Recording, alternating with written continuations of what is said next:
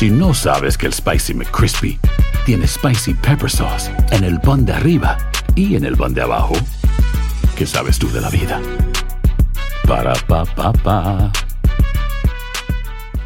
Cassandra Sánchez Navarro junto a Catherine Siachoque y Verónica Bravo en la nueva serie de comedia original de VIX, Consuelo, disponible en la app de VIX ya. Hola, soy Jorge Ramos y a continuación escucharás el podcast del Noticiero Univisión. Bienvenidos, soy Ilia Calderón y estas son las historias más importantes del día.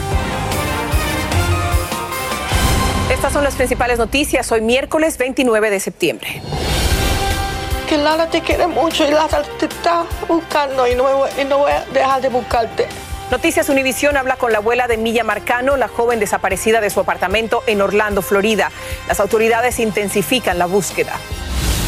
El gobernador de la Florida, Ron DeSantis, demandó al gobierno del presidente Biden por su política de inmigración y ordenó detener a sospechosos de delitos que transporten migrantes. En Nueva York, decenas de miles de empleados escolares tienen hasta el viernes para vacunarse contra el COVID-19. La ciudad suspenderá sin pago a quienes no lo hagan. Estoy del lado de los maestros, pero también ellos tienen que ser razonables. Esto es vida o muerte. Y una lava densa y roja del volcán de La Palma en Islas Canarias finalmente llegó al Océano Atlántico provocando una enorme humareda y posiblemente gases tóxicos. Este es Noticiero Univisión con Jorge Ramos e Ilia Calderón.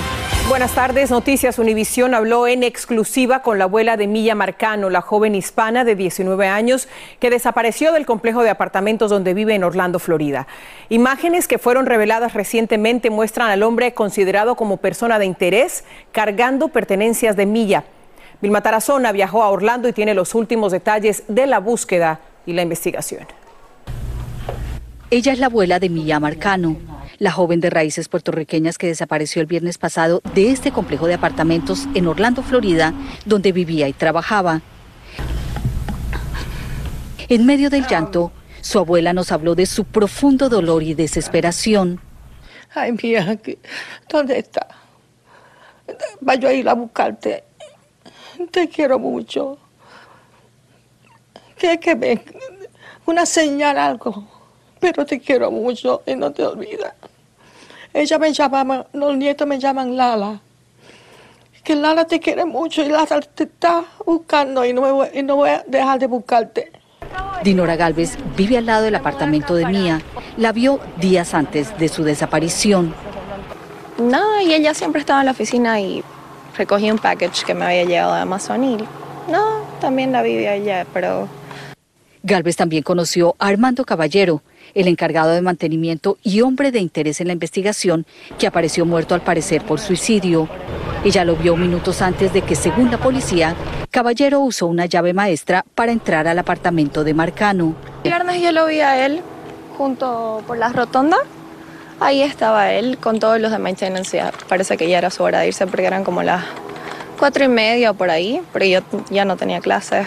La abuela y la familia de Mía continúan su angustiosa búsqueda y piden un milagro. Si alguien la ha visto o saben algo,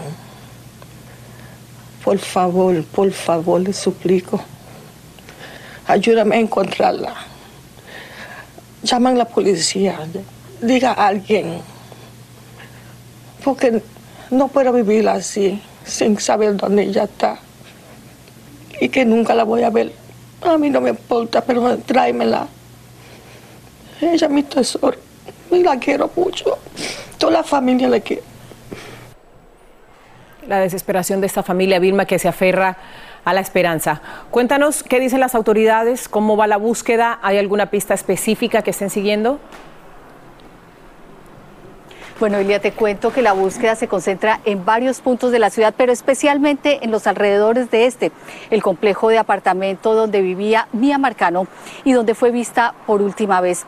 La abuela también me contó que esta mañana muy temprano ella se unió al equipo de los hombres del sheriff del condado de Orange para iniciar la búsqueda del día de su nieta, pero no hay rastros de ella. Hoy se realizará precisamente aquí una vigilia pidiendo por la pronta aparición de esta joven de 19 años que tiene toda una vida por delante. Regreso contigo. Continúa la búsqueda sin descanso de Milla Marcano. Muchas gracias, Vilma. Vamos a cambiar de tema, vamos a Washington. La asesora legal del Senado rechazó la segunda propuesta demócrata para regularizar el estatus de millones de migrantes indocumentados, incluyendo los Dreamers. Este plan B también intentaba incluir la regularización en el plan de reconciliación del presupuesto. Janet Rodríguez está en vivo desde Washington y tiene más sobre esta decisión. Janet.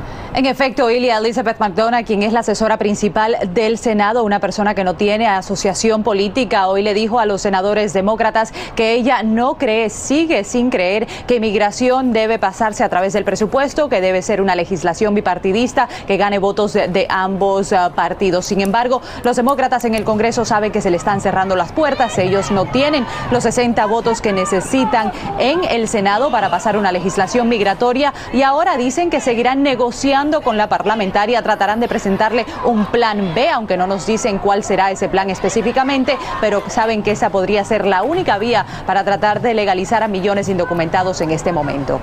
Estamos muy pendientes de lo que pase con el presupuesto, en lo que tiene que ver con inmigración, pero también con el presupuesto en sí. ¿Cómo marchan las negociaciones, eh, Janet, en el Senado para poder evitar que haya un cierre del gobierno? Ilia, eso también está al aire en este momento. Negociaciones se están llevando a cabo para tratar de aplazar la fecha del presupuesto hasta el mes de diciembre. Si se espera, nos dicen fuentes demócratas, de que hayan votos favorables tanto en el Senado como en la Cámara Baja en las próximas horas y hasta en el día de mañana para tratar de aplazar esa fecha y mantener el gobierno abierto. Todo se definirá en las próximas 24 horas. Regreso contigo. Seguimos atentos. Muchas gracias, Janet, desde Washington, D.C. Más de 200 migrantes, principalmente de Honduras y Guatemala, cruzaron hacia La Joya, en Texas, en las últimas horas. Allí se congregan en un campo, les practican un examen médico y también se les procesa. Pero como nos cuenta Pedro Rojas, muchos enfrentan la rápida deportación. Con estos rostros amanecen decenas de niños migrantes en los alrededores del campo deportivo de La Joya, Texas, donde alrededor de 200 familias se concentraron tras cruzar a Estados Unidos la madrugada de hoy.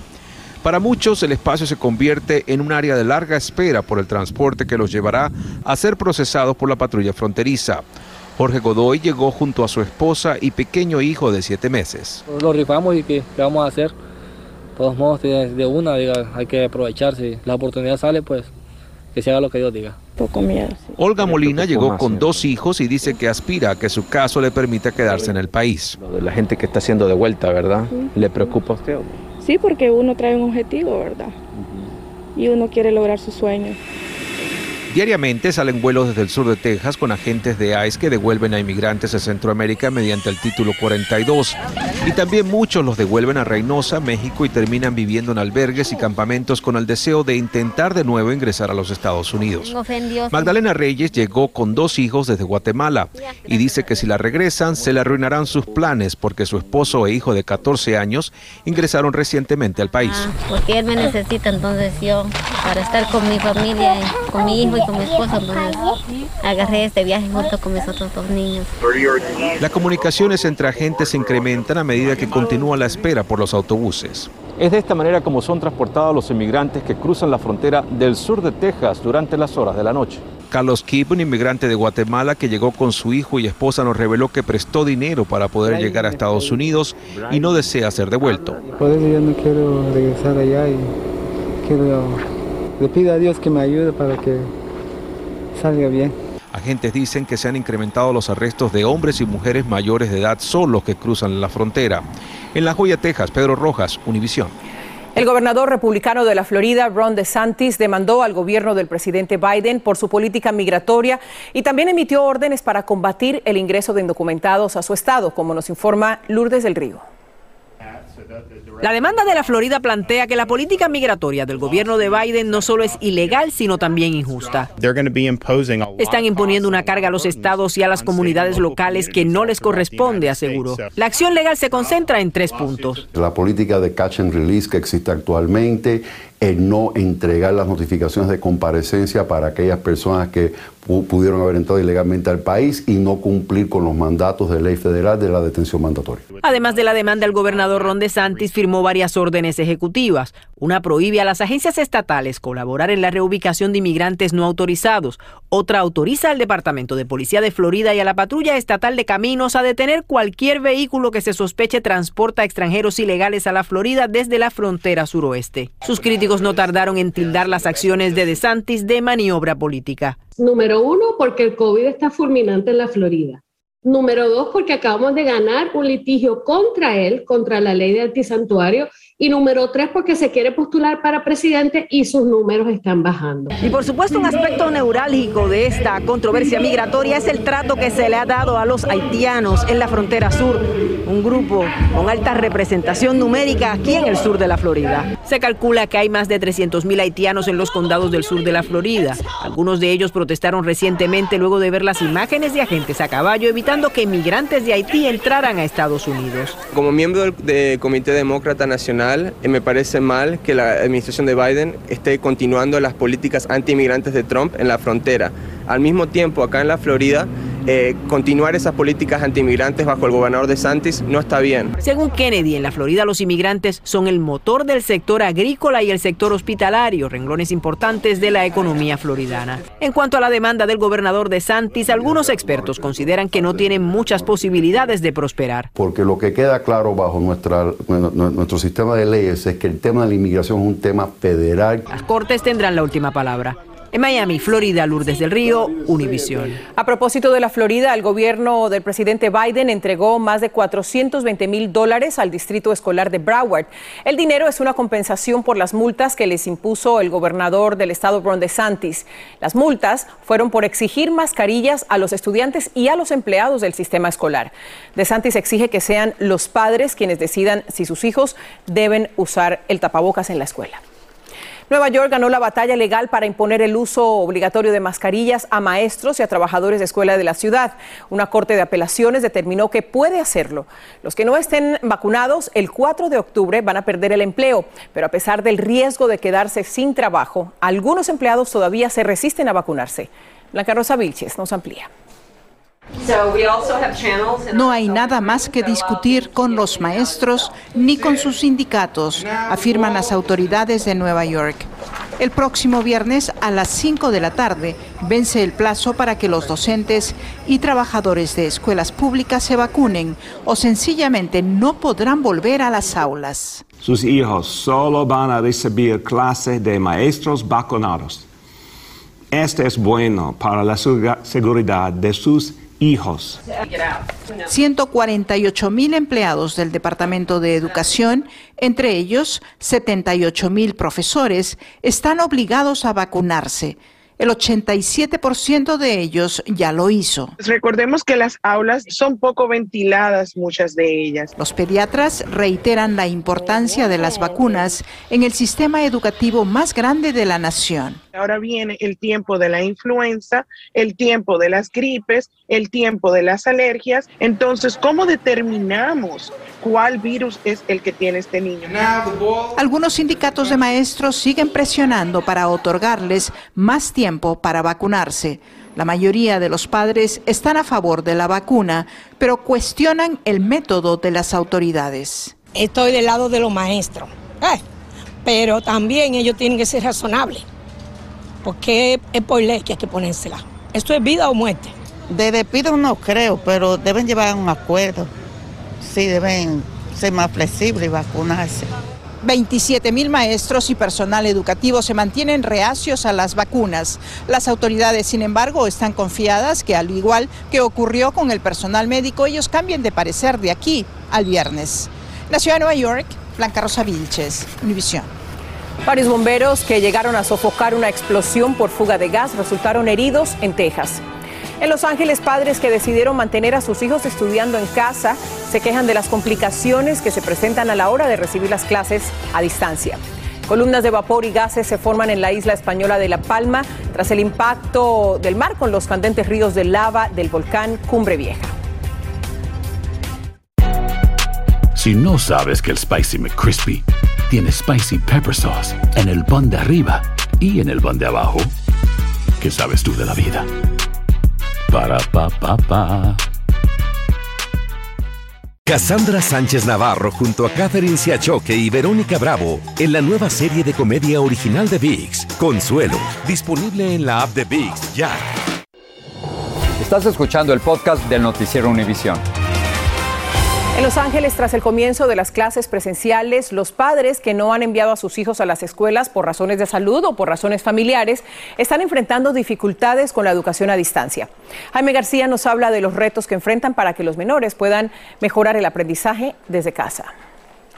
Él muy contento que iba a regresar a clases y después de la semana el maestro desapareció. Manfredo Aguilar es uno de los padres de familia en Los Ángeles que decidió aún no enviar a su hijo de 11 años a la escuela. No lo envío porque tenemos una bebé de dos meses y ella, su sistema inmune es muy, muy bajo. Él todavía no está en la edad para vacunarse. Pero la opción de inscribir a su hijo Ricardo en clases remotas está resultando problemática ya que junto con otros 15.000 estudiantes fue asignado un programa independiente de estudios conocido como City of Angels, con resultados preocupantes en su caso. Ahorita ya van como siete semanas que el niño no tiene un maestro ah, de tiempo completo y las clases no son clases normales, simplemente son ah, tareas que les ponen. Nosotros contactamos al Distrito Escolar de Los Ángeles, el que no estuvo disponible para hacer comentarios sobre esta situación. Ellos simplemente dicen que no saben nada. Se entiende cuando los padres están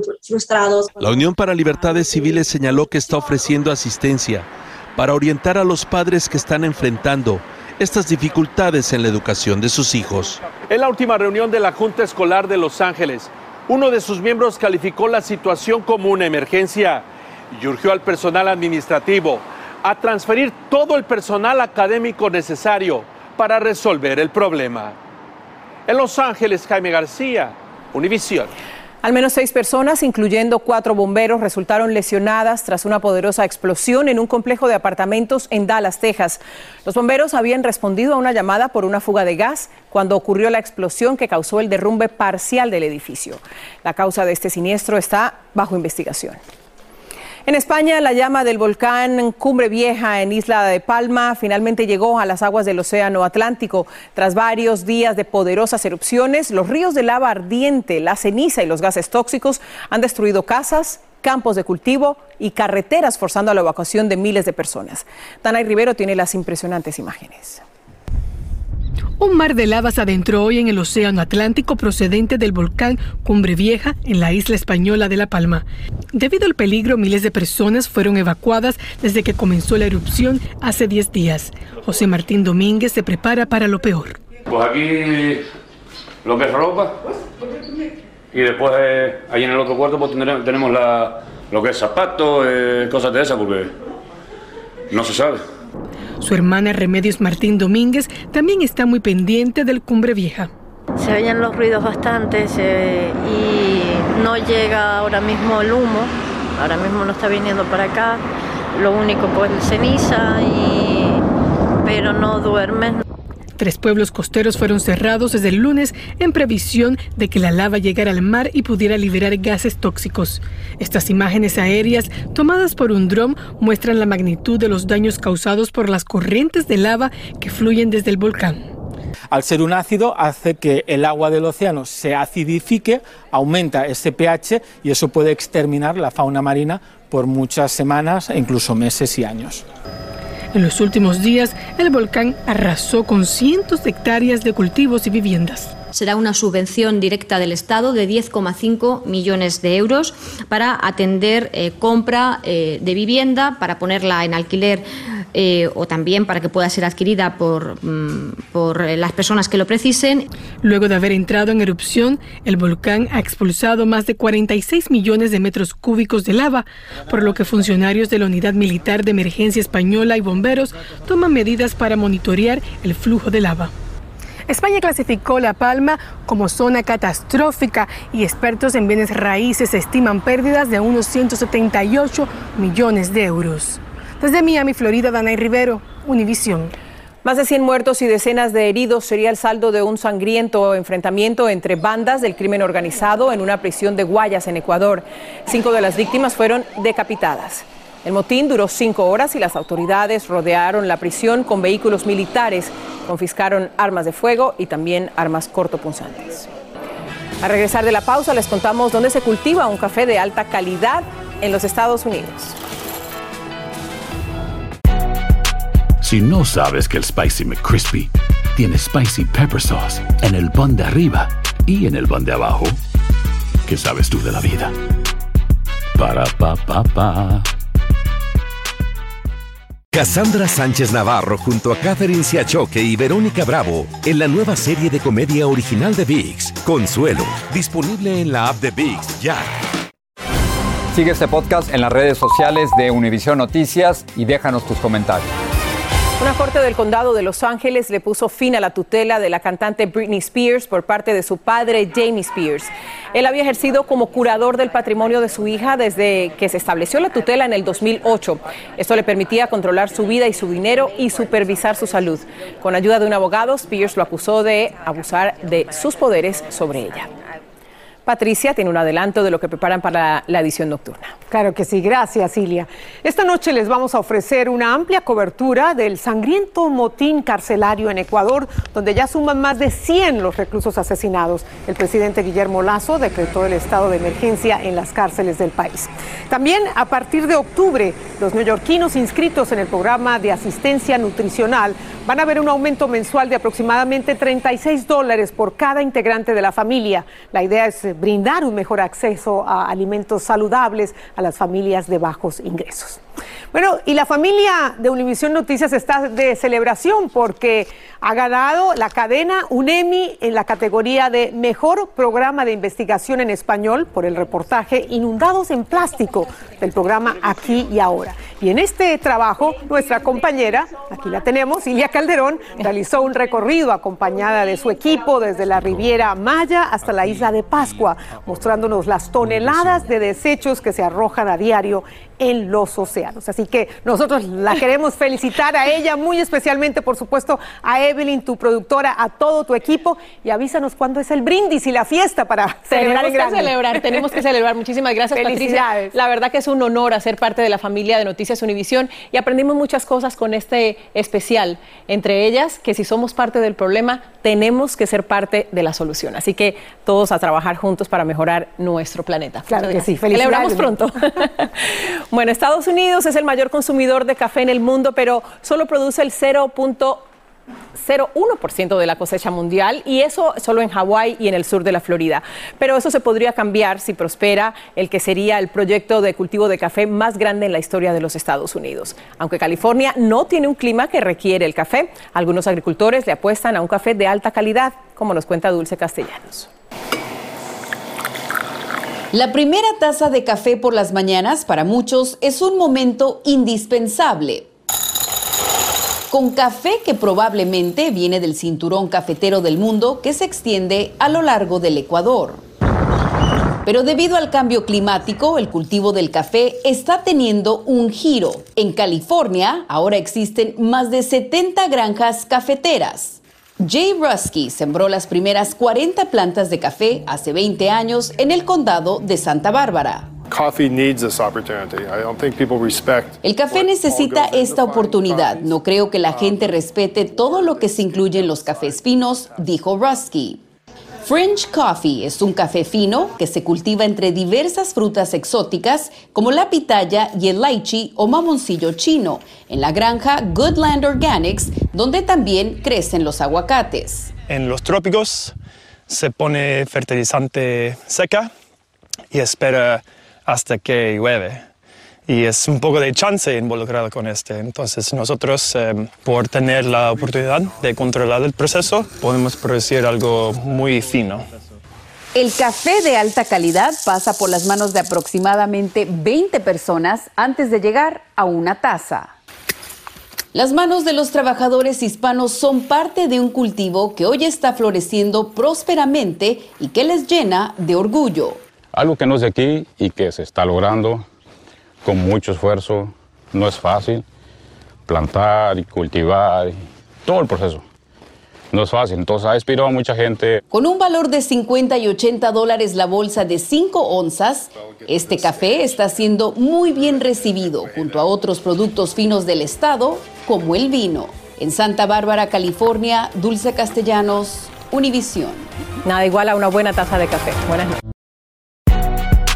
Si no sabes que el Spicy McCrispy tiene Spicy Pepper Sauce en el pan de arriba y en el pan de abajo, ¿qué sabes tú de la vida?